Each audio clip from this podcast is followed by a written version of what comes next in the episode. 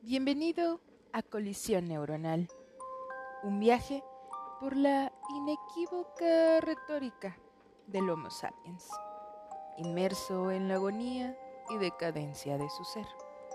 Es el momento de la revolución intelectual. ¿Estás listo para saciar tu curiosidad?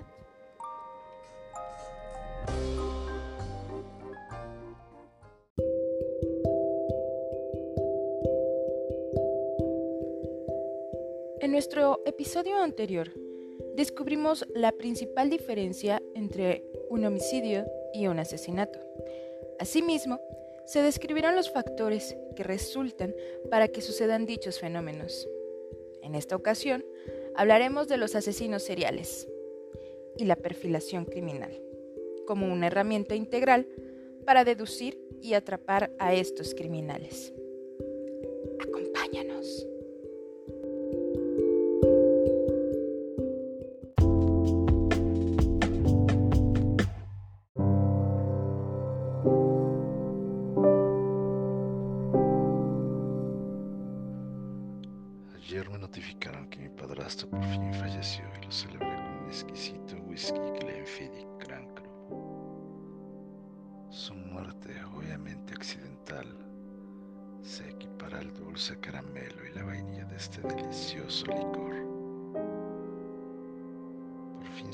Existencia ha sido borrada de la faz de la tierra mientras el preludio en G menor de Rachmaninoff armoniza esta grata velada.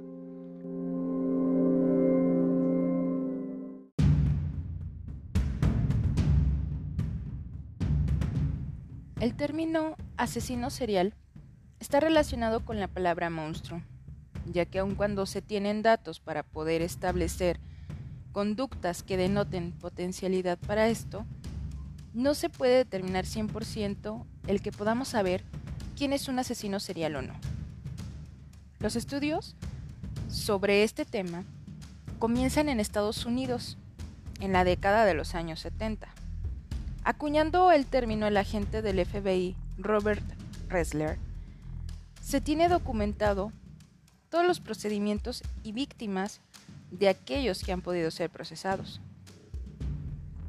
Menciona López, citado por Anguiano, que estos contienen ciertas características, como puede ser ideas de venganza, ya sea hacia sus padres o hacia una relación fallida, ya que en la mayoría de los casos estos han parecido rechazo parental o relaciones ambivalentes. En cuanto a sus padres, lo que los lleva a tener frustración y algunos casos de depresión, sentimientos de soledad y desconfianza, problemas de identidad, intolerancia a la frustración, por lo que su control de impulsos se ve afectado, entre otras características que iremos abordando conforme vamos avanzando.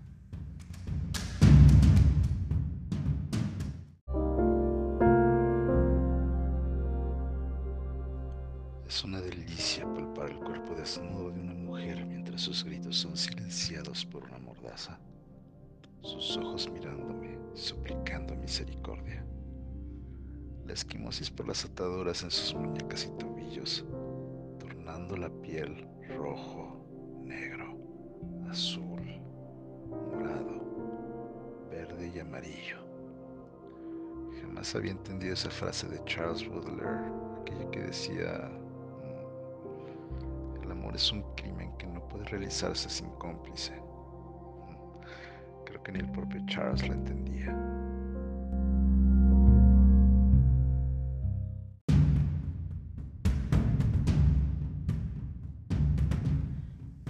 Se tienen identificadas las siguientes fases entre la ejecución de cada crimen. Fase aurea. Gestación de ideas y fantasías al respecto. Fase de pesca. Se comienza la búsqueda del lugar donde pueda encontrar a la víctima. Fase de seducción. Momento mediante acciones sociales atrae a la víctima. Fase de captura momento en el cual se atrapa a la víctima. Fase del asesinato, cuando se lleva a cabo el crimen. Fase fetichista. Después del asesinato es donde el homicida conserva un elemento de la víctima o del acto en sí. Puede ser alguna parte de su cuerpo o puede ser algún objeto que ella traía consigo o que él traía consigo. Esto también se ve como un trofeo por parte del asesino. Fase depresiva. Hay un decaimiento del ánimo y en el cual, al final del mismo, se traza la idea de volver a matar. Según sus motivaciones, pueden ser del tipo visionario, orientados por una misión, hedonismo o búsqueda del poder. La gente común no está a mi nivel. Todos le temen a un Dios invisible, un Dios que castiga y que condena en otra vida. El verdadero infierno está en este mundo y yo soy uno de sus jueces. Puedo ver entre dos mundos, uno de ira y otro de dolor. Mi deber es llevar a las mujeres a ese límite si no son capaces de cumplir con las expectativas de este juez. Mis expectativas.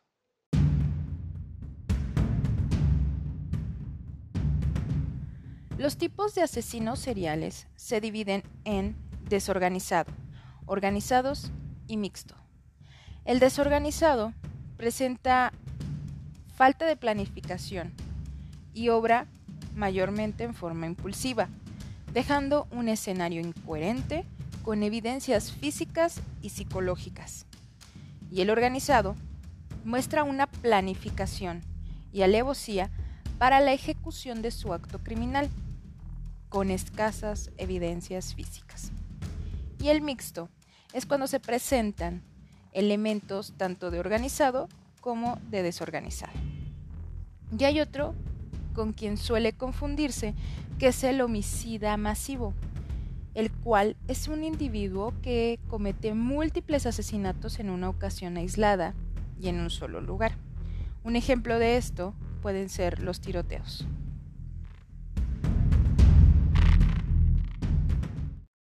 Detesto la filosofía, en especial al idealista de Hegel. El mundo no es como lo plasman los pseudointelectuales. La realidad es transitoria, un constructo para obligarnos a ser buenos y cumplir los modelos fallidos. Millones de errores no absolutos, pero sí todos devengados del caos. Por eso no deberíamos de vivir bajo las normas de la sociedad convencional. Hay seres inferiores que se benefician de ello.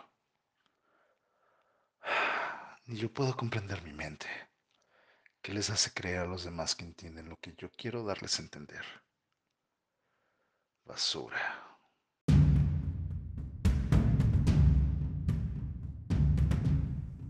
Vicente Garrido, criminólogo español, define el perfil criminal o criminológico, profiling, como la disciplina de la ciencia forense que se encarga de estudiar las huellas del proceder en una escena del crimen con el objeto de proporcionar información útil a la policía para la captura de un ignoto. Existen dos métodos para realizar estos perfiles. Inductivo. Se presenta en modo estadístico de estudios como el análisis de la población criminal que se encuentra encarcelada. Deductivo. Son las características que puede poseer una determinada persona no señalan al responsable en sí, se apoya de la interpretación de la evidencia forense, la escena del crimen, los reportes periciales y la autopsia forense. Es una herramienta útil para descartar sospechosos. Y es por esto que vamos a analizar un poco más este tipo de método. También aquí encontramos la evidencia forense que pueden ser las fotografías, la evidencia física, toda esta evidencia que encontremos en esta escena, testimonios y la autopsia. 15 de abril. Me he comprado una nueva grabadora de mano para registrar mis experimentos y hallazgos. Ahora utilizaré las fechas para que sea más fácil acceder a ellas al momento de pasarlas a mi ordenador. Decidí escribir un libro, pero no sé si debo hacerlo. Muchas personas no lo entenderían.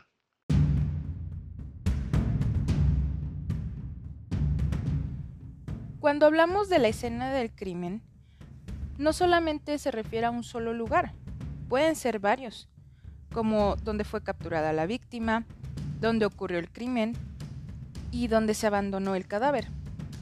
Esto ayuda a tener una imagen mental completa de la personalidad del agresor, pues se determina si plantó pruebas falsas como fingir un robo o suicidio. Algunos indicios de captura como armas utilizadas o rastros de movilización del cuerpo. También, por el tipo de violencia ejercida, se puede determinar si es expresivo o instrumental. En el expresivo, la violencia es el resultado de un estado emocional como la ira o la frustración. Entonces, aquí el objetivo es que la víctima sufra como una forma de identificación proyectiva. Esto quiere decir que el asesino le transfiere su dolor y él mismo es quien por medio de heridas y laceraciones elimina de su persona esos sentimientos negativos que lo estaban frustrando. La violencia de un instrumental funge como un medio de satisfacción de alguna necesidad, como el reconocimiento o para mera satisfacción sexual. 19 de abril, 5 pm. Me encuentro a unos 20 kilómetros de mi casa. Estos días ha llovido bastante. He estado observando a Catherine, de 27 años, cabello rizado, castaño claro, ojos marrones, tez blanca, 1,62 de estatura, complexión delgada. Es maestra de un jardín de niños. Vive sola y siempre sale a las 7 de la noche rumbo a su casa donde llega a alimentar a sus mascotas y hacer tareas domésticas. Es casi perfecta para mis propósitos.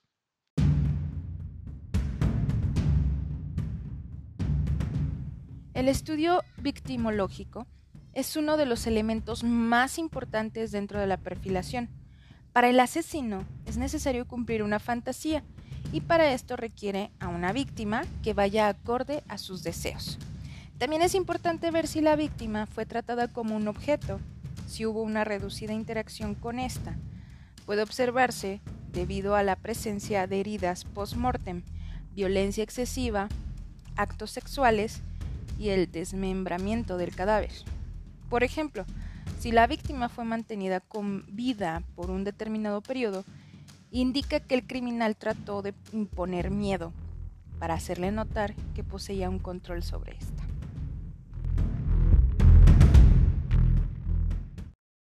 26 de abril, 8 de la noche. Hoy salgo a cazar. Es el momento de que mi futura esposa conozca su nuevo hogar.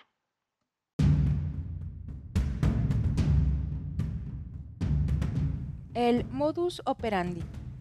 Esta expresión latina significa modo de obrar y se refiere al método con el que el asesino está más familiarizado para cometer el acto delictivo. En la mayoría de los asesinos seriales, el método de operación es dinámico y cambia a través del tiempo, conforme el agresor gana experiencia. Es un comportamiento aprendido.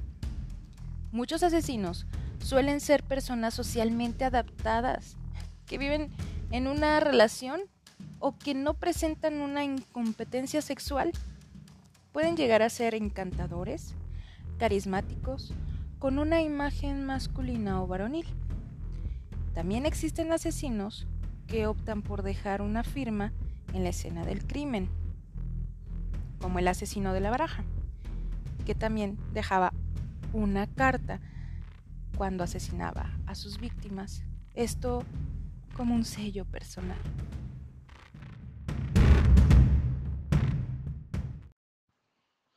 27 de abril, 11 de la mañana. Catherine y yo pasamos una noche maravillosa. Naturalmente, ella lloraba, gritaba y suplicaba mientras yo la hacía a mi mujer una y otra vez. Esta mañana ha iniciado sus labores en el laboratorio que tengo en el sótano. Sus tareas deben de ser sencillas, limpiar los órganos que mantengo en formol y los fémures exhibidos en los estantes de todas aquellas que se atrevieron a desobedecerme antes. He puesto unas cadenas en sus pies para que no escape. Todo marcha bien. He entendido qué es lo que necesito y me está preparando el desayuno.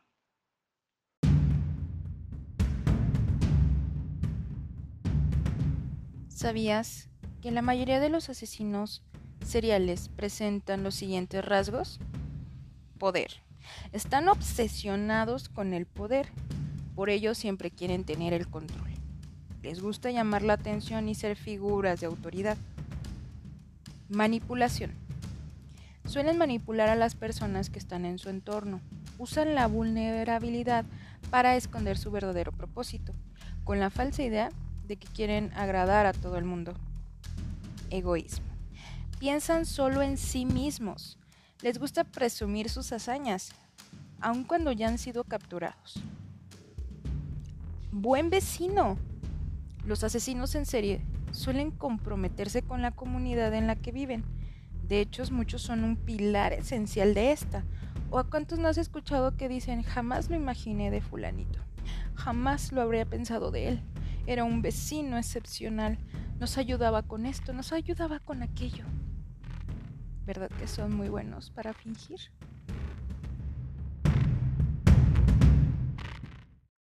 29 de abril, 4 de la tarde. Nuevamente, nuevamente el experimento falló. Catherine intentó envenenarme ayer. ¿Acaso es tan difícil entender qué es lo que necesito? Solo quería tu completa obediencia y abnegación. Es lo único por lo que te debes de preocupar. Servirme. Quítate esas tontas ideas de trabajar. Son solo falacias y mentiras de una horda de tontas mujeres y débiles hombres que quieren alterar el orden natural de las cosas. Las mujeres son inferior a los hombres, inferior a mí, y por ello vas a tener que pagar tu osadía. Gracias a los perfiles criminológicos, tenemos datos relevantes de rasgos psicológicos similares entre sí, antecedentes de abuso físico, psicológico o sexual, indicios de crueldad hacia los animales o individuos de menor edad. 29 de abril, 10 de la noche. No entiendo. No entiendo nada. Todo iba aparentemente bien con ella. Se había sometido a mis órdenes y ahora estoy aquí. Mirando en su interior. Otra vez. Sangre fresca cubre mi piel y el tiempo se ha distorsionado. No, no creo necesitar una esposa. No necesito una mujer sumisa. No las necesito. Yo soy superior a todas ellas. Lo que realmente necesito es castigarlas por intentar ser más de lo que yo soy. Hoy fue un día soleado. Conductas antisociales y delictivas. En la mayoría de los casos, intereses desde edades tempranas por boyerismo, fetichismo y pornografía así como componentes sadomasoquistas, capacidades para fingir emociones, lo cual les permite engañar a sus víctimas y conseguir un acercamiento físico. 2 de mayo, 12 de la tarde. Estoy muy aburrido. Esto se ha tornado demasiado fácil.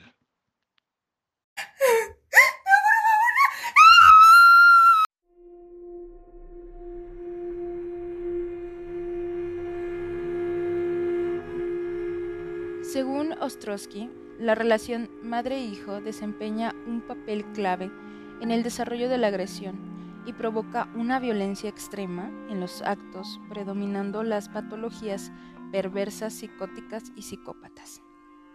Ven a las personas más como objetos que como seres humanos. Poseen un deseo o un afán de notoriedad, por lo que ellos mismos proporcionan información a los medios de comunicación sobre lo que ha ocurrido. Al haber más propaganda de su obra, se sienten con mayor poder y que tienen un lugar en el mundo. 14 de mayo. Es la madrugada, son son las 4 de la mañana.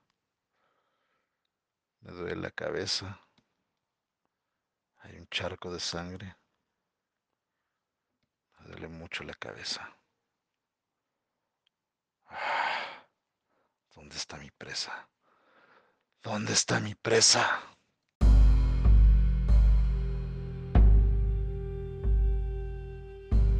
Se ha observado que los asesinos seriales son individuos que en su infancia mostraron un mal apego, experiencias traumáticas en un mundo interno y privado de pensamientos y fantasías.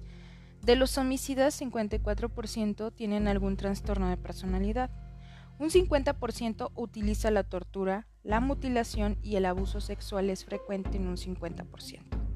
Presentan un alto grado de planeación y control, es decir, la agresividad instrumental. Se ha demostrado que existe una disminución del volumen de la corteza prefrontal y sustancia gris y mayor activación del sistema límbico. Un asesino serial suele ser reincidente y esta condición es muy difícil de rehabilitar. A pesar de todos estos estudios, aún nos hace falta mucho por descubrir de estas perversas mentes.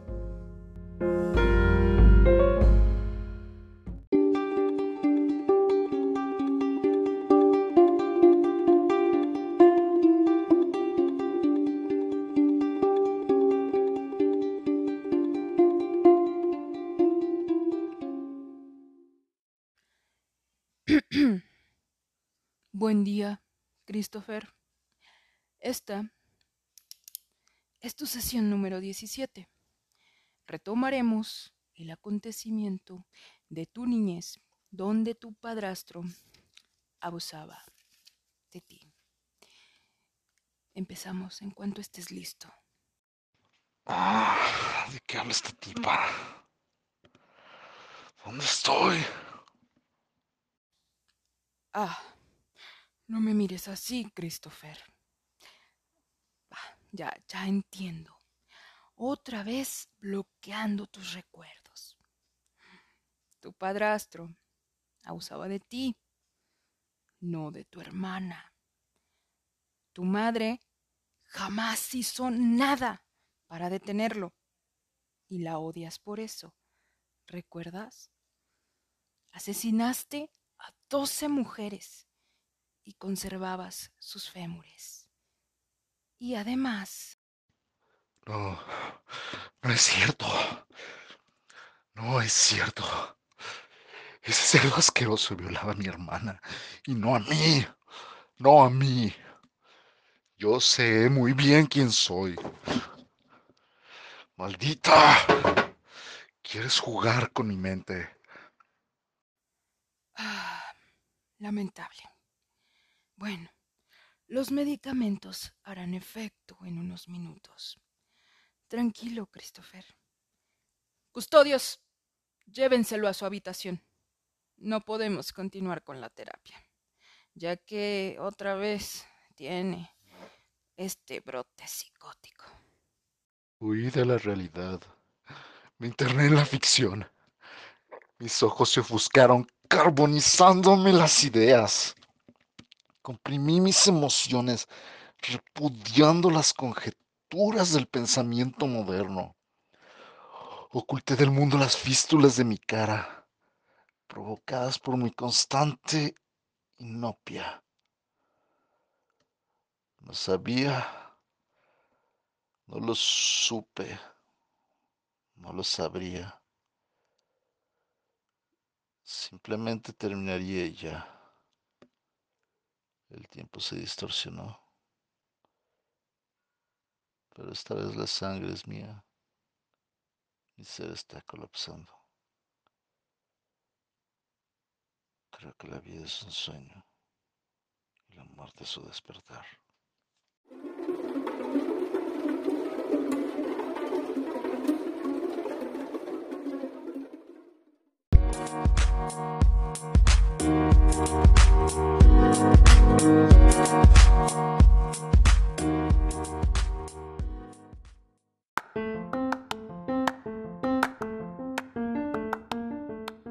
Has llegado al final de esta interesante travesía. Busca nuestra página web en la descripción para que puedas consultar nuestra bibliografía y lecturas recomendadas. En Instagram encontrarás material gráfico como complemento a este tema. No te olvides de seguirnos en Facebook y Twitter. Agradecemos la colaboración de Eduardo García, quien dio voz a la última etapa del asesino serial ficticio. ¿Realmente fue ficticio? bueno, de nuestro relato del día de hoy. Soy Ale y te deseo una grata noche.